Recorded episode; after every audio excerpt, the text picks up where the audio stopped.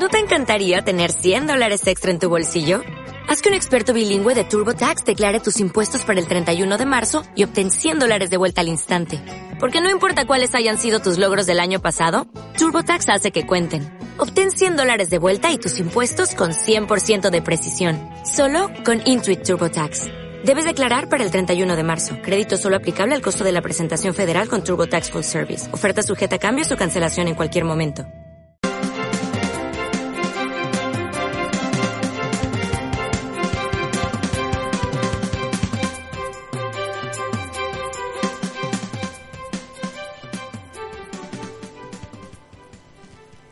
Buenas tardes a todos, buenas tardes Mercado. Don Tomás Flores, ¿cómo está usted el día de hoy? Muy bien, muy buenas tardes. Qué bueno, hoy día lamentablemente no nos va a acompañar Bárbara Briseño, había una oferta de último minuto, así que se tuvo que ir, pero nos va a acompañar en este minuto don Sebastián Gajardo.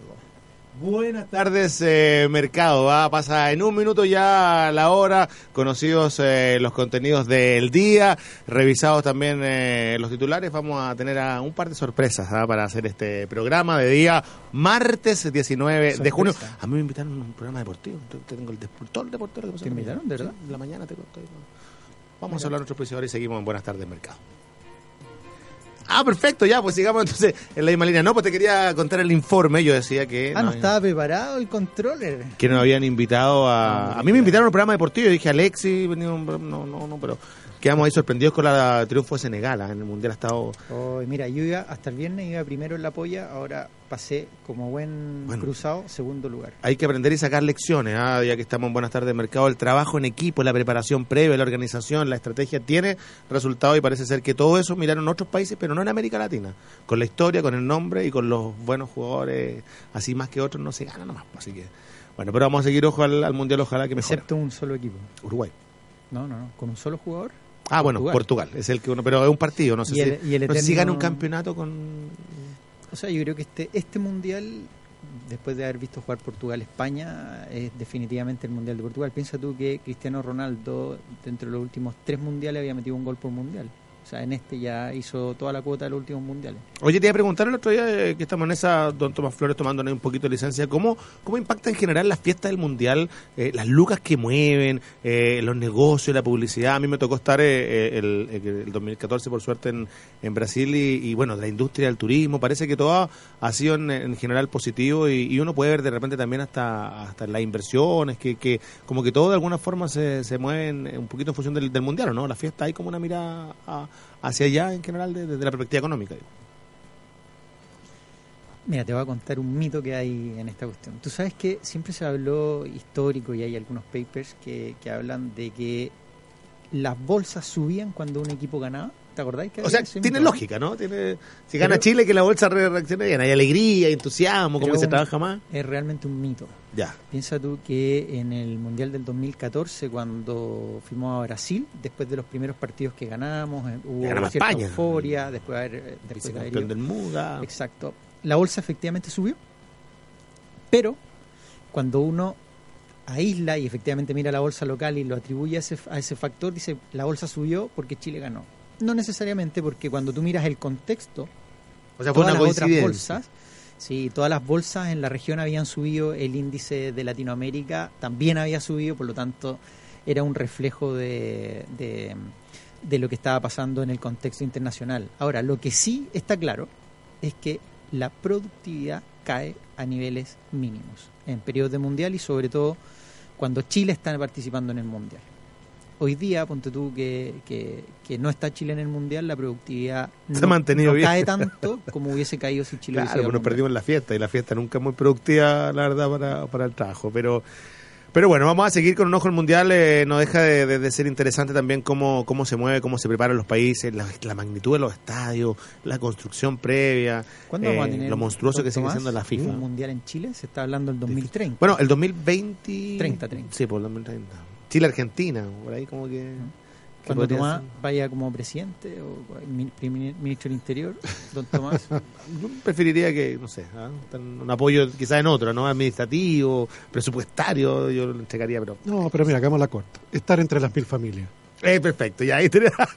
que tiene el 20% del PIB. ahí estaríamos sin ningún problema. ¿Para qué? Eh, pero no, que ahora se, se marcó el 2026 México, Canadá, Estados Unidos. ¿ah? Un, un, un trío ahí que. eh, tengo los pasajes comprados. Está listo ya. No, no sé, creo que 60% de los partidos van a ser en Estados Unidos, Sí. si no me equivoco. Sí, el otro entre Canadá y, y- y un par de, de ciudades también eh, mexicanas. Pero vamos a ver ahí cómo, cómo se ponen de acuerdo, cómo se lo dividen la torta y cómo, cómo uno trata de sobre o destacar por sobre el otro. Pero dejemos el fútbol de lado, ¿les parece? Ah, dejémoslo en, en la cancha, dejémoslo en los negocios, en la publicidad. Siempre las mismas marcas acompañan al mundial, a mí me llama la atención. ¿ah? Siempre están ahí los aritos amarillos, eh, la, la, la, la bebida cola, son como ya institucionalizados con la FIFA y son de los, de los más grandes, creo yo, auspiciadores del mundo. ¿ah? Así es. Oye, ¿quieren pasar a la materia? Yo quiero proponer un tema, don Tomás Flores, Sebastián, que es un tema que yo creo que está para discutir absolutamente desde todos los puntos de vista, para que no nos cerremos en la discusión en una primera instancia. Fíjate que desde la, eh, la asociación de AFP están planteando de que aquellas personas que logren cotizar menos de 5 años, al final de cuando tú ya estás jubilado, en vez de que te devuelvan una pensión baja, te digan, ¿sabes qué? Todo lo ahorrado en 5 años te lo vamos a devolver De una. de una. Ahora en cinco años no, no se ahorra mucho, para ser justo, ¿no? Pero piensa tú que eh, el promedio está entre 19 años hombres, 15 años mujeres más o menos en promedio, y se abre esta discusión de aquellos que han cotizado 5 años, eh, por lo menos abre la discusión de que te puedan devolver el total de lo, de lo acumulado en- dentro de tus cotizaciones en vez de ir a la pensión. O sea, se abre una pequeña luz a esta posibilidad de devolver el dinero, porque algunos han dicho que, que sería, ser una opción. Claro, yo te diría do- dos cosas. O sea, la primera es que efectivamente esto corresponde tal como, como, como, como lo podemos ver en el ejemplo que planteó Raquel Argandoña, que es la que genera el debate. Y claro, hay personas que por su característica laboral eh, probablemente no ahorran mucho en el sistema previsional. Claro, por lo si alguien queda colgado, Raquel Argandoña le dijo que ella sobrevivía de, gracias a sus bienes raíces, con Claro, que había hecho inversiones en bienes de raíces. su arriendo, con ese dinero. Claro, porque, y tú en esto sabes más, Sebastián, que nosotros, al parecer en el mundo, en ese mundo, eh, probablemente no es, no es tan habitual o no es, no es habitual efectivamente un contrato con cotización. Sí. Parece que no era tan inusual que te hacían un contrato a tu empresa o algo parecido. Sí, ha- hay varios ahí en el mundo del espectáculo, Sí. ah, uno diría artistas, músicos, cantantes, eh, rostros de televisión que se juegan con contratos de tiempos específicos, un año, y como está también el movimiento se sufre, bueno, los actores de hecho han creado sindicatos para apoyar esto y tienen fondos comunes porque también es una inestabilidad que, que se ha dado y hemos visto rostros emblemáticos de, de todo sentido que, que mueren pobres, solos y abandonados, para que seamos bien claritos. Claro, porque efectivamente gran parte de su vida laboral activa no ahorraron. Entonces, claro, tal como tú dices, cuando llega el momento de la vejez, si no fueran previsores, eh, lo vive muy lo peor, claro, lo peor del momento. Y, y en ese sentido, yo recuerdo cuando te- se dio la discusión más, más alta de todo lo que fue, eh, y se pusieron variopinto ideas sobre la AFP, muchos decían que eh, existiera la posibilidad de que cuando uno llegase el día, eh, no solo estuvieran estas alternativas de el retiro programado, la pensión vitalicia, sino que poder sacar todas las lucas. Y en algunos países, tengo entendido, se puede hacer. No todo el margen, pero hay siempre un Bueno, en el caso de. Perú. pues. caso de Perú no puede retirar una- ahí no muy buena experiencia, digamos, pero... Entonces, claro, yo te diría que, que, que tiene un punto a analizar, ¿eh? porque efectivamente estamos ante una persona, siguiendo con el ejemplo de, de Raquel Agandoña, en la cual ella, eh, cosa que yo he visto que hacen otras personas, eh, ahorró para su vejez a través de la compra de propiedades u otro tipo de inversión. Entonces, tenerla con una pensión, me parece la pensión que iba a recibir ella, 70 mil pesos, que muestra que, que- efectivamente no era tan poco lo que ahorró. Eh, en realidad, tener esos 70 mil pesos de pensión vitalicia, no sé si será la modalidad que eligió. Eh, quizás es más fácil, mejor transferirle todo ese dinero y que ella pueda hacer otra inversión adicional.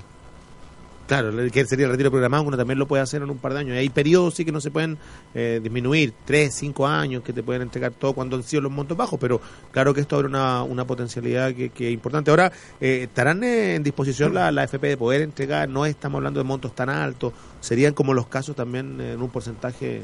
Sí, mira, llevémoslo a, mm, si lo llevamos a, voy a tratar de calcular exacto, exacto. Cuando todavía no No, llegamos a, a- a lo supuestamente, y, y es un dato que, los defensores de la AFP siempre ponen sobre la mesa el hecho de que todavía no llegamos como a- al eh, momento o, al, punto óptimo finalmente del el funcionamiento del modelo, ¿no? Que se viviría en el 2020, creo que, que- ya podría ser el potencial de aquel que entró a trabajar, cumpliría la mayor cantidad de años, por lo tanto tendría ya un promedio mayor de, de cotización en, eso, en esos años y, y podría tener, obviamente, eh, una, una renta también que sea, que sea mayor pero pero en general eh, el proyecto mm, tiene tiene su duda obviamente y reticencia en Claro, y esto es lo que planteó el, el representante del gremio de la AFP. ¿Te fijas? O sea, que es que aquellas personas que no que no están en el 60% más vulnerable, ¿te fijas? Porque los que están en el 60% más vulnerable tienen derecho a pensión eh, de pilar solidario. Pero en el caso, nuevamente, de Raquel Acandoña, dado que tiene un stock de riqueza, no podría calificar para ello. ¿Ok? Entonces, la pregunta que hace el gerente de, de- de la AFP es, eh, mira, ¿por qué no le devolvemos su dinero en lugar de pagarle, no sé, pues 20 mil pesos mensuales durante el resto de su vida? claro que parece irrisorio no tiene claro mucho sentido. Yo creo que es un proyecto que, que por lo menos se debe restar y lo, y el hecho de que eh, Fernando Larraín quien de alguna forma representa a través de la gerencia general de la asociación de FP eh, eh, ponga estos temas habla también y aquí quiero destacar ah, porque he conversado un par de veces con Fernando Larraín y, y- y muestra por lo menos una disposición a abrirse a nuevas ideas a presentarlo a poder de alguna manera también recoger ese lamento popular que se sintió mucho tiempo eh, en una marcha, ¿se acuerdan todos que, todos vimos? Que después se ha ido desinflando un poco el movimiento. ¿ah? Mira, yo te, yo te quiero contar, estoy sacando ahí algunos cálculos rápidamente para ponerle cifras, pero más o menos aproximado. Eh, tú, si tú no recibiese ninguna utilidad, durante todos esos cinco años de ahorro tendría alrededor de 3 millones de pesos. Una persona que gana 500 mil pesos destina más o menos un 10% de eso dentro del, del, de la AFP, ahorra 3, millones. O sea, sin intereses. O sea, ahora los voy a sacar, dame un minuto, quizás después que tenemos un minuto en, en el break, podemos hago el cálculo exacto más o menos. Pero te plantea el devolver el capital de 3 a 5 millones de pesos probablemente el, el periodo, porque depende mucho de dónde ahorraste esos 5 millones. ¿Lo ahorraste al principio de tu, de tu trabajo? Lo que habría generado O utilidades mucho mayores. Exacto, esa- claro. se acumula ese monto y genera más intereses o lo ahorraste a la mitad. Eso o se le final. llama crecimiento exponencial, ¿no? En general, cuando va creciendo el, el- el margen, y claro, es O- mucho mayor por la utilidad y o por los interés compuesto sobre lo que tú vayas ahorrando. Pero importa la etapa, al principio, al medio o al final o repartido. Pues ahí vas a saber más o menos cuánto es lo que logres recaudar. Pero el primer, el primer paso es plantear, yo creo que más allá de, criticar esta medida o no, o esta propuesta, el hecho de que ya se plantea una idea en Chile, aun- aunque algo más populista, de devolver estos ahorros a las personas que eh, han ahorrado por mucho tiempo en términos de su pensión, que probablemente no logren obtener una pensión. Esta misma propuesta no es nueva, la escuchamos en Perú hace tres años atrás, eh, y se plantea la siguiente inquietud, y piensa tú, yo, yo discrepo un poco con este ejemplo de la Raquel Alcandoña porque no es representativa de ninguno de los chilenos que estamos acá ni nada, pero pertenece a una cuota algo más chica. Sí, pero Sí, la forma, personas Pero se entiende tienen- el concepto, claro. Que, Sí, sí, sí, sí, la forma. Que tiene pero- lucas, pero no, no cae en el 60%, pero tiene una pensión bajísima. Absolutamente, pero hay personas que trabajan, por ejemplo, de temporeros, hay personas que trabajan eh, boleteando por todos lados, entre otras cosas que tienen que tienen otra realidad que probablemente, aunque trabajen boleteando, no son capaces de comprar otra vivienda, por ejemplo, para tener ahorro. Entonces, que eso es más representativo de, de la masa com- de la masa de, de que no, no va a tener esta pensión. Y que no están tampoco en el 60% más vulnerable. Claro, porque entonces- también- Lo que uno plantea es, primero, yo sacando el si es a cinco años o no, es el hecho de si se devuelve o no se devuelve los ahorrados. Es que si están el 60% más pobres no podría sacarlo. Por eso, No, Pero porque ahí pues- va a recibir la pensión solidaria. ahí recibe la pensión solidaria. Pero Sí. suponte tú que desde el del, del otro resto tú plantees la posibilidad de que uno decías o te dan la pensión o tú te entregan todo el dinero, ¿cierto? Entonces, ¿qué pasaría desde el punto de vista moral de las personas que reciben todo el capital anticipado? Primero, tú lo primero que supones es que la persona del otro lado no tiene la capacidad para administrar ese capital. Lo primero, ¿cierto? Pueden haber un porcentaje que no se ha medido. Algo así como si no lo hizo en toda su vida, difícil que sea Sí. así. Voy a poner un voy a poner un ejemplo, espero que Bárbara no se sienta identificada, pero por Aprovecha ejemplo, nomás. si le pasa la plata a Bárbara, se lo gasta completo en los centros comerciales. Listo. O, o se lo gasta en ropa, otra se lo cosa. gastó en auto, se lo gastó en otra cosa. Se lo gasta. Eh, ¿Qué va a pasar con él? ¿Se va a quedar sin pensión? No, el es que- Estado va a tener que no, solventar es eso. que, es que si, si se lo pasaron es porque está, no están el 60% más pobre, pues. es que tiene otras fuentes de ingresos. Pero eso no significa que esté capacitado para administrar Ah, no, plata. pero la verdad, oh, oh. Perdón, si no, tiene dos propiedades, Bárbara. claro, si tiene dos propiedades de las cuales vive, igual, de igual manera podría vender y gastársela en el mall. Está bien, pero supongamos que no tiene propiedades y que le entregas esta plata. No sé, suponte tú son 40 Es millones que de entonces pesos. no está en el 60% más pobre. No, no, no, por eso. Pero plantealo para todos. La Sería es otra discusión, que es la pensión solidaria, cuán baja es, si más alta, menos. Sí, sí, cara, ya, ya. Es, otro te- es otro tema, Es otro pues, tema. claro. Entonces, claro. tú planteas la posibilidad de que uno pueda decidir si lo saca o no lo saca. Suponte tú que tú lo saques y pases la etapa en donde la persona sí sepa administrarlo y tú creas que lo va a hacer.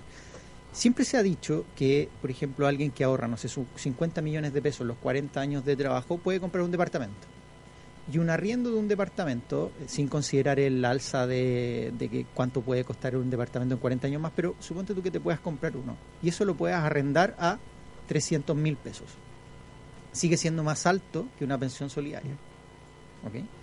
Entonces, te vas planteando dos formas. Finalmente, compras un bien, recibe una renta por eso, y cuando se pague el bien, el- el- cuando se amortice completamente el bien con esa renta, tú dices, bueno, logré recuperar toda esa plata y más encima me quedé con un bien raíz. Mira, yendo al espíritu de, la, de lo que plantea, yo siento que toda apertura, toda posibilidad, toda flexibilidad y adaptación finalmente a la realidad que hoy día pueden entregar la FP es un paso adelante. ¿sí? Ese es el punto. Entonces, cuando puedes poner sobre la mesa otra alternativa, otra posibilidad, creo Claro, que, pero yo creo que- nos daña. Pero es necesario acotarlo. O sea, que Bien acotado, parámetros bien claro, que lo puedas sacar en la medida que tú tienes otras fuentes Y de conocer la realidad, ojalá, de la persona, entregar un poquito una, una mirada, claro, que esté bien. bien, bien Pero eso no sería discriminación. No, No, evaluación No, porque no es arbitraria. algo no un arbitraria. Sí. No, si la, la discriminación es mala cuando es arbitraria. Pero piensa tú en el, en el actual ministro de Economía. ¿Te fijas? Él nunca ha ahorrado en una FP. Nunca. Por lo tanto, y no Ahora está ahorrando. ¿Te y- fijas? El periodo de y ministro va a creo, ahorrar. creo que no está en el 60%. No, No, no, no, ¿es cierto? Entonces, claro, va a ahorrar estos cuatro años. Te fijas si es que llega al final del gobierno. Entonces, eh, claro, y declaró un patrimonio de, yo creo, más de 6 mil millones de pesos. Entonces, claro, va a ser como raro, ¿te fijas? O sea, después cuando se jubile, está, claro, claro. claro, llega una pensión de 20 mil pesos, que, que, claro, tú dices, ¿sabes qué más para el FP, la gestión de todo eso? ¿Sabes qué más? Tome su plata. No, no. Por lo tanto, claro, sería una alternativa que estudiada caso a caso, bien establecida para Sí, entonces. Eh, puede eh, sumar. pero, hay, pero yo. Pero hay otros que no. ¿sabes También qué? tú dices, claro, pone, pone de alguna forma o traslada la responsabilidad a- hacia, el, en este caso, el- el- la persona que al afiliado eh, y, y puede que también finalmente se transforme en un peso para el Estado. Eso es lo que Sí, decís tú. pues, exacto. Porque en algún minuto se va- puede que quede sin lucas y, y se lo gasta final, completo. al Sí, final claro. del día el Estado igual lo va a tener que asumir. Exacto, Sí, entonces tiene que, ahí tú tienes que entender y, y- y- y simplificar bien a quién le entregas o si es que se viese, si que se abre la posibilidad, por ejemplo. A lo mejor algunas personas que, que, que tienen eh, mayor capacidad de entender los mercados financieros puedan administrar mucho mejor ese capital. Algunos otros que muchas veces he visto que no han tenido estudios nunca de finanzas, pero son capaces de administrar mucho mejor sus capitales, por ejemplo. Claro, y hay que entender que, que efectivamente cuando uno empieza a cambiar las reglas, los comportamientos empiezan a cambiar. Y a veces te producen comportamientos que uno a primera vista no pudiese haber previsto. ¿ok? No, s- no recuerdo si fue tú, Alexis, que nos contó el de un señor que en Argentina se cambió de sexo. No. Una vez que se cambió de sexo a mujer, partió a la seguridad social y dijo, oiga, bueno, me quiero jubilar. pues". ¿Y por qué no? Porque ahora yo soy mujer y las mujeres se jubilan antes que los hombres. Claro, y empiezan a, a entregarse, a, a aparecer casos que son más que No, claro, una no, claro que sí. y un apelativo también judicial. Por eso yo creo que, que bueno, pero pero insisto en que mientras la AFP se abran a conversar se ha dado un paso gigantesco y, y, y hay una conciencia de Sí, que se el- debe el- mejorar. Es el costo alternativo. ¿Qué puedes hacer tú con esa plata en donde puedas rentabilizarla en un plazo mucho más corto que lo que podría hacer la FP en ese periodo después de jubilación, no antes? ¿Vale? Pero es la responsabilidad detrás que hay. ¿Qué hará el Estado si le pasa a esa persona? Si deciden, por ejemplo, entregar este capital a estas personas, se lo gastan completo, no va a tener pensión. Bueno, donde, una carga. donde no hay dudas del Estado, donde más bien yo creo que eh, han levantado una ceja y están escuchando quizás lo que ha planteado el señor eh, Rafael Berguán en el día de hoy Sí, en sí, torno al, al tema del IVA. Si yo lo escucho de inmediato, la verdad es que mm, eh, prefiero dar un paso al O sea, costado. a mí no me gustó nada. A- a- o sea, primero nos encarece la vida, ¿no? Por cierto, Porque el IVA está en todo siendo el IVA en Chile eh, de lo más alto del mundo. Ya. O sea, si tú miras el, el, el promedio del impuesto al consumo, debe estar entre 13 y 15%. En el mundo, más cerca de 13 que de 15. ¿Ok? En el caso americano más cerca de 8. Y ahí está claro, el clásico, Entonces- además, caso americano donde uno va a comprar al comercio y el IVA siempre está Claro. eh, mentalmente separado. De hecho, el único Te lo país, cobran dos separado. países que conozco con IVA mayor que nosotros es Argentina, que yo creo que tiene 21, y Uruguay. Eh, o sea, nosotros estamos con un IVA alto, no estamos dentro del grupo de países con IVA de promedio o IVA bajos, por, por el contrario. Y además, tú sabes, Sebastián, que el 25% de la canasta del IPC está contenida de artículos y servicios que no están sujetos de IVA. Entonces, cuando tú subes el IVA, eh, efectivamente no le afecta a todos por igual. ¿Ok? Entonces, eh, tienes, por ejemplo, en el caso de servicios educacionales, servicios educacionales está exento de IVA. ¿Ok? Entonces, ¿qué ocurre? Efectivamente, tienes a, a un papá que tiene su hijo en un colegio de 100 mil pesos, no tiene que pagar IVA por ello, pero a otros papás que tienen a su hijo en un colegio de 500 mil pesos y que tampoco pagan IVA. Entonces, lleva a que aquellas personas que son más intensos en el consumo de esos bienes que están exentos de IVA, que son muchos servicios, efectivamente eh, el IVA les afecta menos. Por eso es que se dice que a las personas más modestas el IVA les pega Además directamente. que hay algo ahí en, en- en la en el concepto mental, en la educación financiera en Chile, que, que el IVA no se concientiza, no, no, como que no logra estar... a- no se percibe. no se percibe, no, no, uno no toma en general el peso de lo que muchas veces... o sea, es es muy común decir a la gente, yo yo no pago impuestos. Eh, yo he escuchado mucha gente que dice, no, los impuestos no pago impuestos, por suerte eh, a veces contribuciones o la... la pero Tú sabes que se ha discutido esto de separar la boleta como lo, como lo es en Estados Unidos. Y tú sabes que el, el argumento que ha estado en contra de ello es el temor que había siempre de que si, si te era nítido cuando tú comprabas una, una gaseosa, cuánto era el valor y cuánto eran los impuestos, hay que pensar que las gaseosas tienen, además de IVA, tienen un impuesto adicional. Y podía surgir naturalmente el incentivo a la evasión. Entonces, entre el vendedor y el comprador, llegar al acuerdo de no dar boleta y repartirse el impuesto entre los dos. ¿Ok? Ahora, eso, en la medida que cada vez más comercio se hace a través de supermercados o tiendas que pasan por máquinas automáticas, es cada vez más, más, cada vez más difícil, cada vez más difícil. cada vez más complejo, claro. La manualidad, el lápiz, el papel, la boleta... Ahí te creo. Claro. Ahí te creo, hay un espacio para poder evadir, pero... Pero- pero Bueno, tú tienes ahí el ejemplo de Perú, que muchas veces vas a echar benzina y te preguntan si quieres boleta o no quieres boleta. Sí. No, como era antiguamente acá. Si aquí, eh, efectivamente, el, el- yo me recuerdo cuando se echa a andar el IVA, porque el IVA es un impuesto que es bastante rockstar. ¿eh? Sabes que se creó en la década de los 60 por un ex director de impuesto interno francés. Y en los siguientes años se propagó por el mundo. ¿Te fijas? O sea, como, como, como si fuera una canción de, de Elvis. ¿Te Claro, porque Que- que- eh, aparte de un puesto muy directo, muy activo. y muy fácil de, de calcular. Y en el caso de Chile, entró en vigencia el 31 de diciembre del 74. Y se echó a andar al principio, porque nadie pedía boleta, a través de un sistema eh, eh, de sorteo que se hacía en Sábado Gigante, la Tom Boleta, que era estatal, era el, el, lo ponía el ministerio efectivamente el Me- premio. te- Tengo ahí el... el- Y las personas pedían la boleta porque si coincidían los números finales con el sorteo, efectivamente tenían derecho a un premio. Entonces todo el mundo empezó a pedir boleta. Sí, claro. Y hubo que también reestructurar el servicio de Sí, impuestos amigo. internos para aumentar eh, el nivel de fiscalización e ir rotando a los fiscalizadores, que no fuesen siempre a fiscalizar al mismo comerciante. Entonces, el, hoy día, por lo que vi la semana pasada, la tasa de evasión está como en 20%. Pero eh, no una tasa alta. No una tasa- No, de hecho, ha ido bajando sí, paulatinamente. sí, y, y de alguna forma, como te decía, está interiorizado tanto en el vendedor como en el consumidor el hecho de la boleta en el comercio establecido. No, y tú te fijas, la regulación es muy, es muy gravosa para el comerciante que lo pillan sin dar boleta. sí, hay un, Multa y después te cierran un rato. sí, hay un respeto por el- la entrega de, la, de la boleta. Entonces, no me gustó nada la propuesta de, de Rafael. Del señor Rafael eh, Verguana, que también conocemos, le enviamos cariño, pero eh, por ahí No nos gustó estamos muy de acuerdo. no Es estamos muy- antipopular, absolutamente, sí. sí. Sí, Ahora desde el Estado, desde la mirada del Estado, pongamos al otro lado, y, y si estamos en el Estado, puede ser, eh, pero también creo que una, una opción de recaudación rápida, fácil, aumentar los ingresos fiscales, pero impopular por donde se le mire. No, está claro. Al final No, mira, yo creo ser, que hay que ¿no? partir primero ordenando la casa y cortando gastos excesivos y antes de empezar a cargarle la mano a los contribuyentes, ordenar la casa. ¿Te acuerdas tú del caso que yo te conté, se en un hospital? Yo creo que fue el Van Buren, si no recuerdo mal, que se gastó más de 400 millones de pesos en un equipo radiológico y que cuando la Contraloría fue a chequear estaba empacado en la bodega. No, pasa mucho. Y había más de 1.400 millones de pesos en varios hospitales que efectivamente se habían gastado. En el ámbito, sí, yo conozco que- mucho hoy día se está haciendo un trabajo importante en, en algunas empresas de poder eh, maximizar el, el uso de recursos hídricos muchas veces en los hospitales y, y hay un ahorro importantísimo con una modernización también ahí de, de esos sistemas, así que ojalá que, que se pueda ahí avanzar por lo menos en el ámbito público. Oye, y lo otro que, que- que es preocupante, preguntar quizás aquí, claro, no, no cae en el mundo de los, de los taxatismos tan claros, ni de los guarismos y los números específicos, pero eh, coinciden que, que, que supimos de, de un despido grande en una empresa Mars el fin de semana pasado, hemos también eh, eh, hoy día de alguna forma conocido el, el, la, quiebra de la constructora Cial eh, y cerca de 1.300 cesantes más. Eh, sí, no habían llegado ayer, Bárbara me mostró varios mensajes sí. de allá, de lo, ese, ese octava región, novena región. Sí, novena región, sí. y, y, y, claro, de la Araucanía. Eh, y, y, tiene 40 años de funcionamiento. ¿Son señales? ¿Tienen un no, yo creo que son cosas distintas. ¿O es alerta? Un poquito Yo creo que son cosas distintas. No, como digo, no sé mucho lo de la empresa constructora, pero al menos el MOP declaró que estaba al día con los pagos. Lo que pasa es que a veces la bicicleta te pilla. Claro. Ese es el problema que a veces tiene, por mucho abarcar.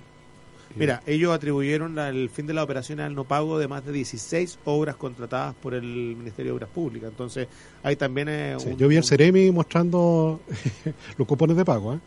Hay un apelativo, sí. bueno, si están los cupones de pago y, y está eso, no, no, hay mucho que no hay mucho que, que, decir. Bueno, la justicia tendrá algo que decir. Pero, eh, por supuesto que hay un drama humano que, que rudo. Claro. Estamos hablando de en, en, un par de días, 2.500 personas, 10.000 personas que se ven afectadas. Si uno saca un promedio rápido, así tira un poco el, el tejo pasado. Ahora ahí tiene que rearmarse rápido, el, buscarse un contratista rápido. ¿Te fijas? O sea, si se hace bien, que yo creo que el ministro Fontel lo va a hacer sin problema, buscar rápidamente contratistas que se hagan cargo de las obras. Pues, y que sí, pueda quizás y, y, va a reabsorber esos trabajadores. parte de los trabajadores. Exactamente.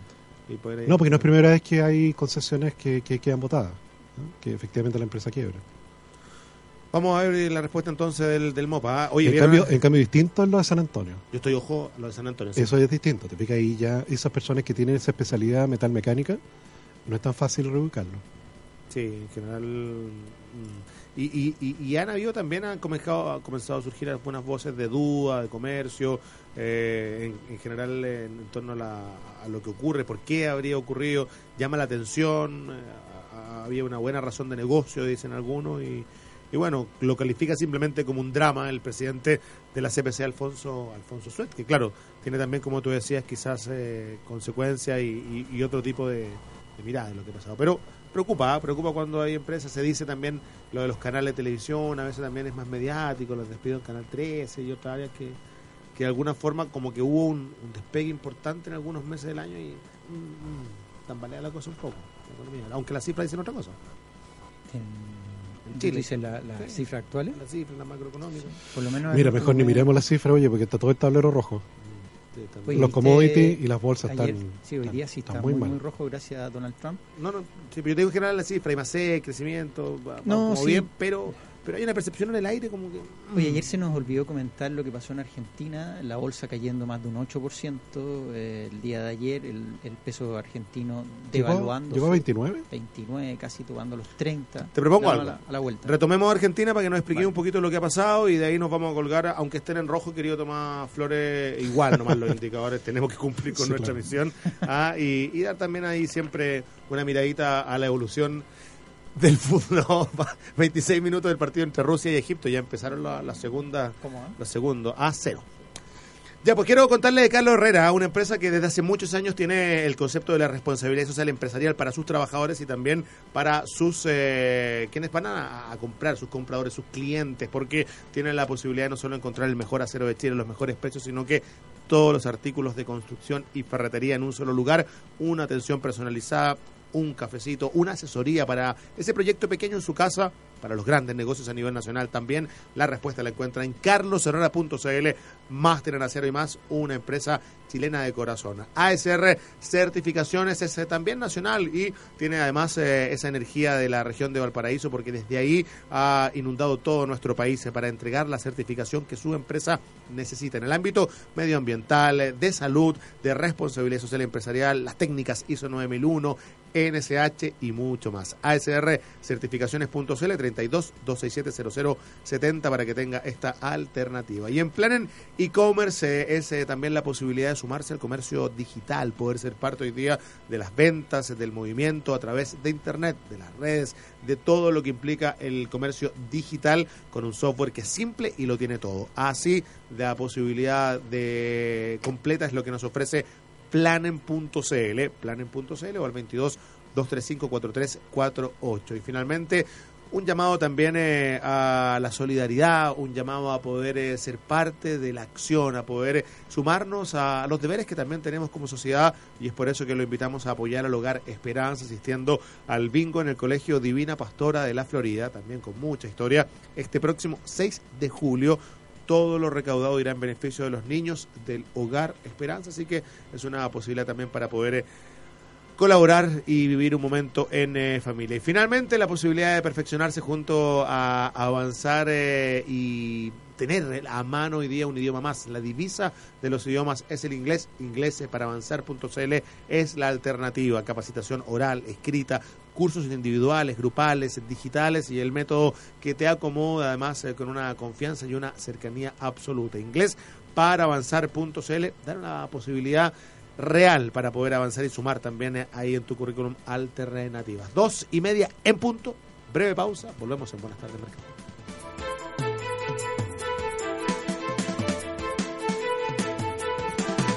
Bueno, de vuelta ya en esta edición de Buenas tardes en Mercado martes 19 de junio, 14 horas con 36 minutos, junto a Tomás Flores y junto a Alexi Ose, que llegamos con una misión, estábamos mirando lo que pasó ayer en Argentina, cuéntanos qué, qué ocurre. Allende los Andes. Esto no tiene que ver con el penal que se perdió Messi, ¿no? Y tampoco entre el gordo Higuaín al último final y el pelado Zampa, ¿no? No tiene nada que ver con eso. Nada que ver. Ah, ya, otra crisis. ¿Te reíste cuando se perdió el No, pelado, no? ¿cómo No. me voy a soslayar de la desgracia ajena? Solo algo, un poco de el lado malo, solo el diablito. no, ¿sabes que hoy día alguien que sabe mucho de fútbol, el, el- nuestro querido community manager Rodrigo Montaner, puso que de alguna forma se hacía justicia al pacto de Bogotá entre Colombia y Perú, Sí. ah, que llegaron de, ah, quedaron aquí, y al principio, creo que hay arrogancia, hay una mirada un poquito altanera de- del latinoamericano, eh, y queda claro que, que esto estamos hablando de atletas que se preparan finalmente también para trabajar y que... A mí se me había olvidado lo del pacto. se me- se me Sí, había señor, sí, señor. Ah, viste que hay justicia. Como diría alguien por ahí, justicia divina. Así Ah, es. así que Grande recordando Julio grande Martínez. Julito Martínez. ¿Mm? Bien, vamos con Argentina. Eh, la verdad que no está muy buena la situación en Argentina. Todos nosotros ya... Ay, pero Yo me quedé, la otra ¿Qué vez vi una foto, la directora del FMI, con Macri, todo muy contento, el FMI, otra vez para apoyar a Argentina. eh, y chuta, ya van a tener un poco de lucro. Ah, no Yo se diría eventos una- graves que han ocurrido. con una es sensación. la renuncia del presidente del Banco Central. Ese fue un evento grave. Grave. Esa es una cosa Claro, grave. porque te habla de un... No, es un evento grave porque Federico es un tipo muy respetado allá en, en- en Argentina. Es como un Juan Andrés Fontena acá o un Vittorio Corvo. Entonces, cuando el tipo renuncia y dice, ¿sabes qué más? Eso está poniendo en duda mi credibilidad. Eh, genera duda. no. de los otros No, economistas y del más que mercado, de duda. los expertos, porque dicen, si él, porque lo hace, Claro. si él sabe lo que de alguna forma... Y, lo segundo, yo te diría, a mi juicio, un grave error político, es que si tú quieres mover al Banco Central hacia más autonomía, de la cual hay una pregunta que nos hizo una auditora, eh, efectivamente, si quieres darle más autonomía, tienes que alejar al Banco Central del gobierno de turno. Entonces tienes que colocar, acá sería, por ejemplo, un Vittorio Corvo, nuevamente. Te fijas, una persona que venga de la academia y que efectivamente define las metas de inflación y empieza a hacer lo que hay que hacer. Pero no hicieron eso, pues. O sea, lo que hicieron fue Ordenar la pescar, casa, que fue pescar al ministro de. Economía, que allá lo llaman ministro de Finanzas, y ponerlo ahí en el, en el Banco Central. Entonces quedó como que el gobierno controla todo. Claro, y el Banco Central tiene la gran característica de ser un ente autónomo. Esa es la gracia de. Claro. Claro, que esa es la pregunta de Sofía. O sea, la gracia de un Banco Central autónomo es que toma sus decisiones sin considerar la opinión del gobierno político de turno. Toma las decisiones mirando. Por lo tanto, la muchas inflación. veces puede ser contraria en opinión Sí, claro. y, y ser molesta. Y muchas molesta. veces genera algo más que molestia. Exactamente. Entonces, la autonomía es que justamente el Banco Central se concentra en la inflación y el gobierno le podrá no gustar, pero efectivamente no se puede meter en las decisiones que ellos adoptan. Y esa autonomía en Argentina no funciona. O sea, tuvieron autonomía en su momento, durante la época de los Kirchner la perdieron, y ahora Macri había dado señales de que quería volver a esa autonomía, siguiendo el ejemplo de Chile, pero en la práctica no ocurrió eso.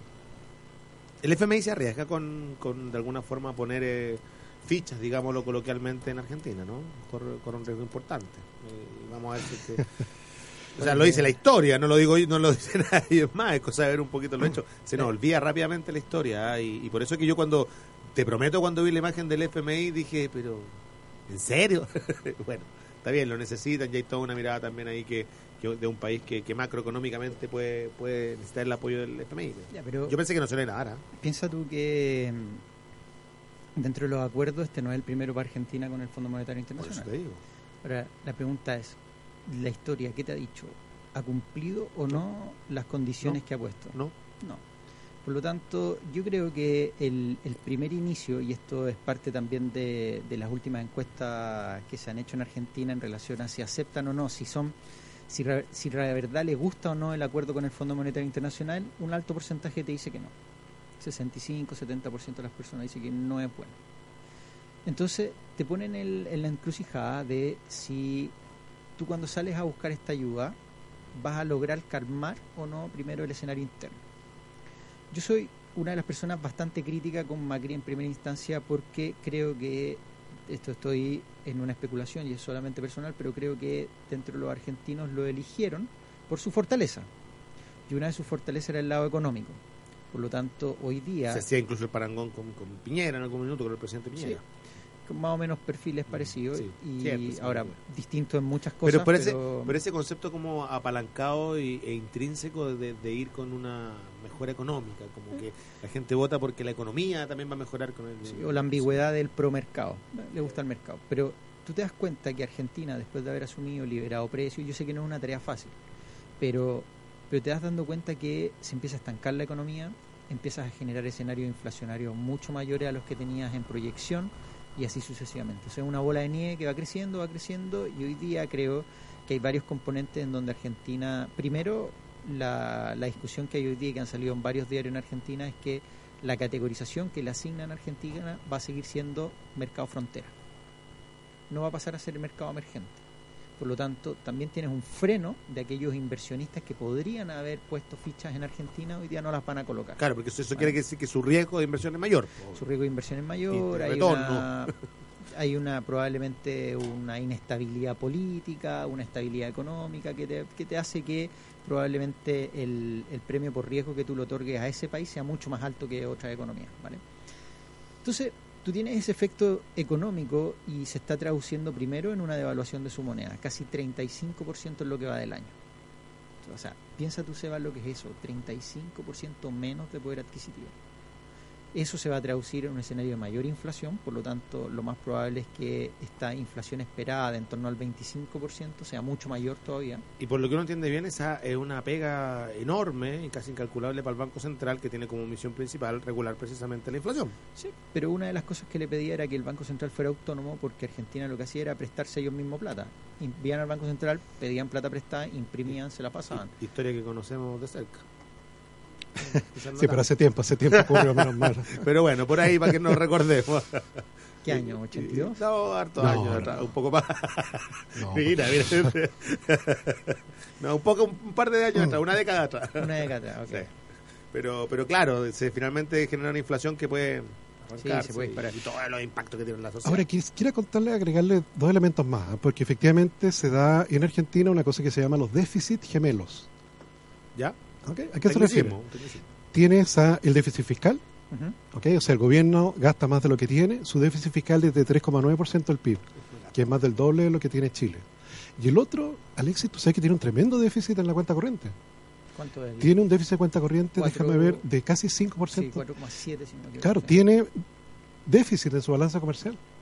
O sea, exporta poco, ¿te fijas? O sea, importa más cosas de las que Siendo exporta. que es un país exportador. Claro, entonces ahí tú, claro, con esos dos déficits, con esos dos déficits, déficit gemelo a cuesta, eh, claro, es muy difícil poder salir adelante. Entonces, claro, ahí la receta del libro texto sería ordenar el fisco y lo segundo, incentivar las exportaciones a como de lugar. A, a- a eso te ayuda efectivamente este tipo de cambio más alto. Bueno, tú, tú sabes que hay una en Brasil, que, que también economía vecina, eh, hay otra nueva paralización en relación a la soya. Nuevamente se están paralizando algunos camiones, mucho menos visible que la que fue la, de los camioneros por el petróleo, pero producto que se exporta con mucha fuerza y que incluso en estas negociaciones de Donald Trump con, con China también estuvo en la palestra porque acuérdate que China importa mucha soya de Estados Unidos. Entonces también puede estar dentro de estos productos que podrían tener los mayores aranceles. Pero para no salirnos de... de Peligra los Argentina, primavera aguantar, ¿no? Tenemos El arrollado. Con, con la soya o no, todo nos fuimos a otro lado, no, nada que. no, Cómetelo sin soya. Tiene mucha sala. No, no, pero eh, eh, eh, como que pasaron ya todo el tema Corea del Norte y recrudece, se vuelve a la Vuelve a otra vez, sí. Y ahora, bueno, Kim Jong-un se va a reunir con Xi Jinping ahora. Yo, ¿sabéis qué día miraba y yo decía, no vaya a ser que con toda esta disputa comercial entre China y Estados Unidos, ahora Kim Jong-un sea el intermediario como para que se acerquen Oye, las dos y ahora países. tú que lo mencionas, hay un hecho político histórico re importante en el Mundial, eh, y es que por primera vez en décadas eh, alguien de em, la, eh, creo que es la princesa japonesa, va a Rusia en una visita oficial y se junta con autoridades rusas. Tú sabes que Japón, con básicamente de- a la Segunda, Segunda Guerra Mundial y antes, no habían tenido relaciones, y, también se habla ahí de un camino económico que nadie muchos tenían en el eje y que el fútbol ha permitido abrir, y que que podría tener ahí alguna algún, algún momento alguna inconveniencia para Estados Unidos, pensando en que Japón es un aliado americano completamente, prácticamente. A la fuerza, pero Después de 50 años, Ah, cualquiera lo es, ¿no? cualquiera lo es. Pero, pero claro, era una, un hecho histórico que, que se enmarca un poco en todas estas reuniones, que, que han roto fronteras y que parten con Trump, Jong-un, que Xi Jinping también en su minuto, si bien han apoyado, también han tenido sus diferencias con, con Pyongyang y, y bueno, en este caso Japón con, con Rusia. Sí, bueno. Em, pero quizá uno podría decir, no sé, esta cuestión, un tablero ajedrez, pero podría decir, ¿sabes qué? A lo mejor incluso eh, ves un acercamiento a través de Kim Jong-un entre los dos. Pero por supuesto. Puede pasar. Ahora, yo, yo creo que lo que sí veo es que Trump cada vez ha recrudecido mucho más su discurso, todo lo que, todo lo que veíamos en el papel, la verdad que se ha hecho realidad en, en ciertos puntos.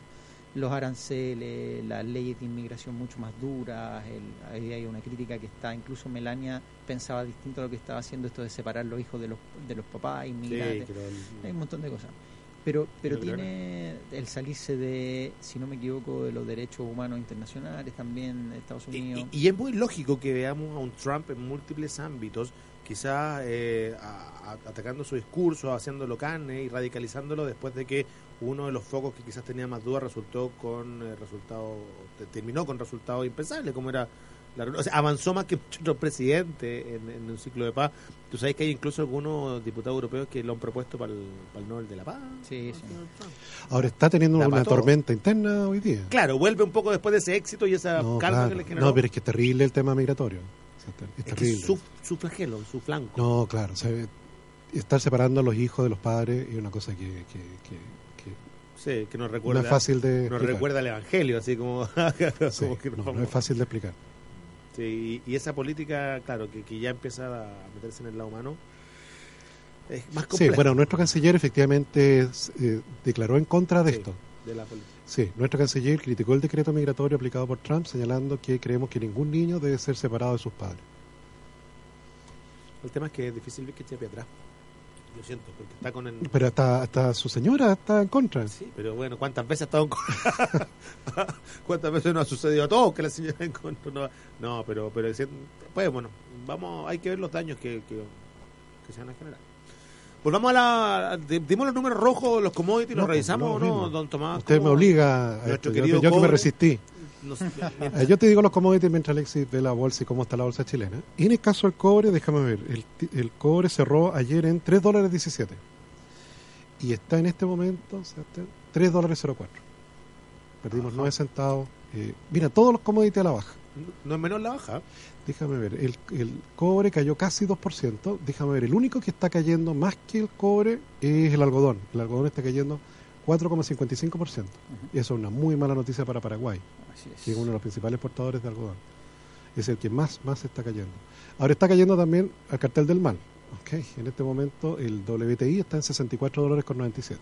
que ha ido perdiendo, ha ido perdiendo en algún minuto un, un alza que iba bien, bien fuerte y se desinfló el, el, el barril todavía alto, porque Sí, todavía caro. teníamos un 50, la- esa barrera de los 50 dólares, pero... ¿Y las bolsas, Alex? Oye, mira, las bolsas en Estados Bueno, Unidos. hablamos de, guerra chi- de la guerra comercial entre China y Estados Unidos, parece que le pegó a todos, ¿no? No, a todo, a todo.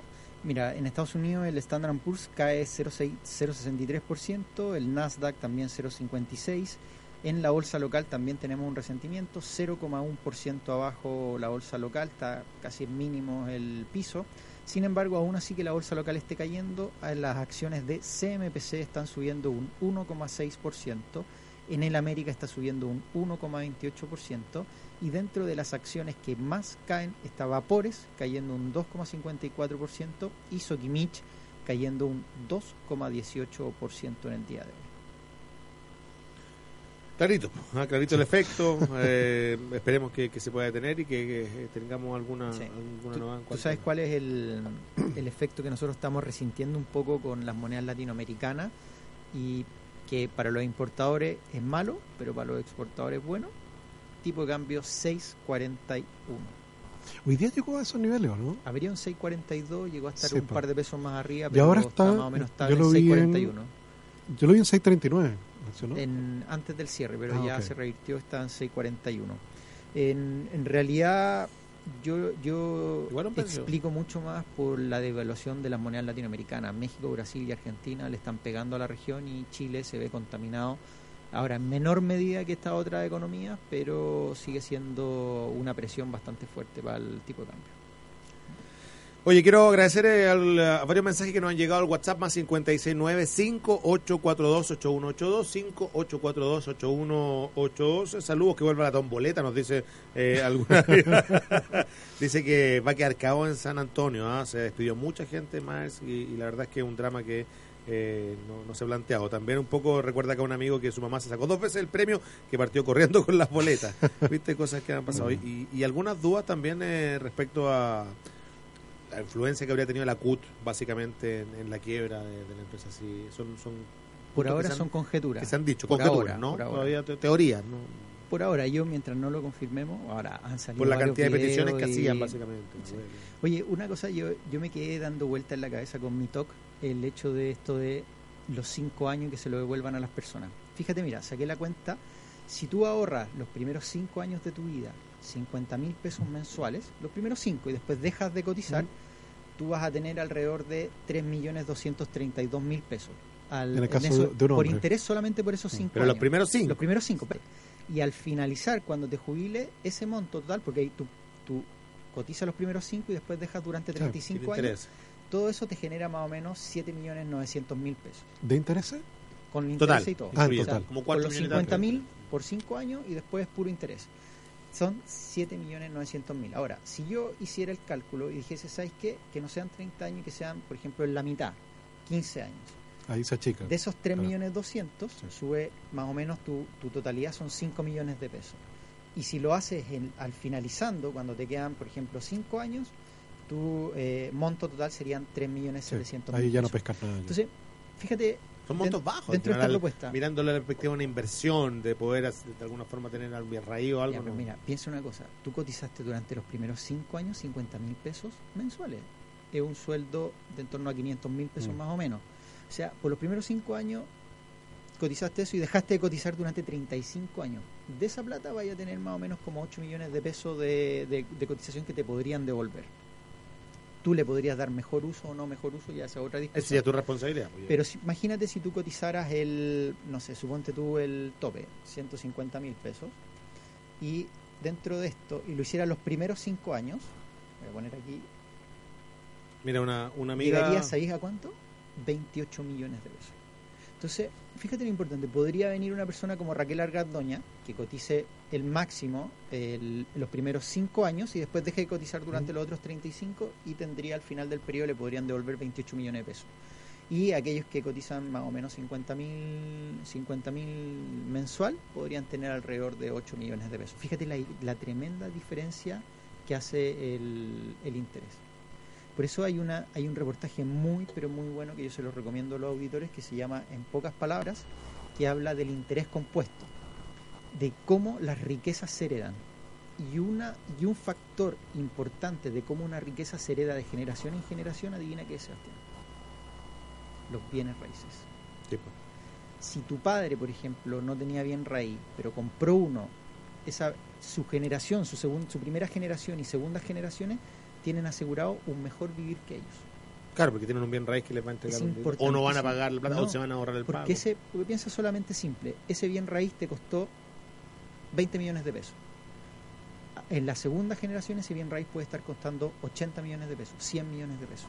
Por lo tanto, tus generaciones futuras siguen teniendo una riqueza superior a la que tenías tú, por lo tanto tienen ya un pie para partir totalmente distinto. Por eso yo soy partidario de, de, ese tipo de inversiones a largo plazo, pero no pensando en ti, sino que en tu segunda generación o tercera generación. Ya, pues enviamos sus dudas, saludos, mensajes al eh, más 595-842-8182. Agradecemos mucho a mi buena amiga. Nos preguntaba qué pasa, no sé si ustedes lo saben, si no se lo vamos a responder de forma interna. Eh, si, por ejemplo, no alcanza a mencionarse y fallece, si pasan, se, se heredan, se pasan. Sí, pues se heredan.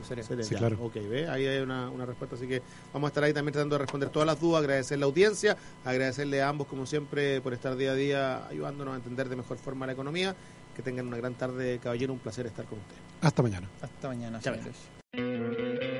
¿No te encantaría tener 100 dólares extra en tu bolsillo? Haz que un experto bilingüe de TurboTax declare tus impuestos para el 31 de marzo y obtén 100 dólares de vuelta al instante. Porque no importa cuáles hayan sido tus logros del año pasado, TurboTax hace que cuenten. Obtén 100 dólares de vuelta y tus impuestos con 100% de precisión. Solo con Intuit TurboTax. Debes declarar para el 31 de marzo. Crédito solo aplicable al costo de la presentación federal con Turbo Tax Full Service. Oferta sujeta a cambios o cancelación en cualquier momento.